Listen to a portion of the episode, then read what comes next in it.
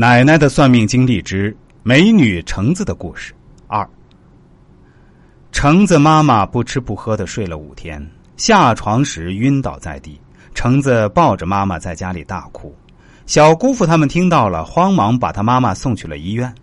在医院抢救室外是橙子失魂落魄的身影，他焦急的守着，祈祷妈妈赶紧醒过来。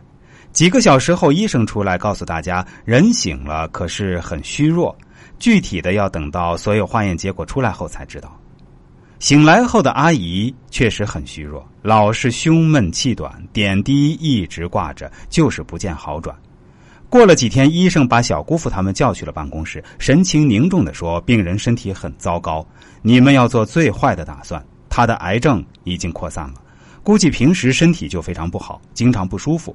只是为了不让你们担心，所以没有告诉过你们。”加上最近受到打击，有几天没吃没喝，所以没想到橙子在门外听到了。他推开门，跪在医生面前：“医生，我求求你救救我的妈妈吧！她现在是我唯一的亲人，我不能再失去她。你哪怕让她多活几年也行啊！”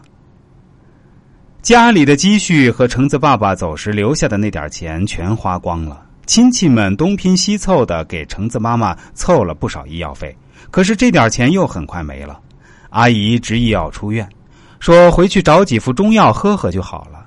这时学校要开学了，大家都劝橙子赶紧回去念书，他妈妈就由大家轮流来照顾。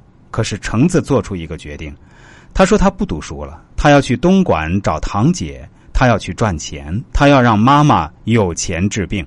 说完，拿着早就收拾好的行李箱跑了。来到东莞的橙子去了在酒店上班的堂姐那儿。年龄太小，能干什么呢？堂姐劝橙子回去好好念书，可是执着的橙子就是不听。堂姐走到哪儿，他就跟到哪儿。晚上，酒店的酒吧霓虹灯亮起，音乐嗨起来，形形色色的人都来了。大家发现橙子这么个漂亮清纯的美人儿，不少人走到她面前想动手动脚，被堂姐给拦住了。堂姐对橙子说：“你看这是什么地方？这是你该待的地方吗？”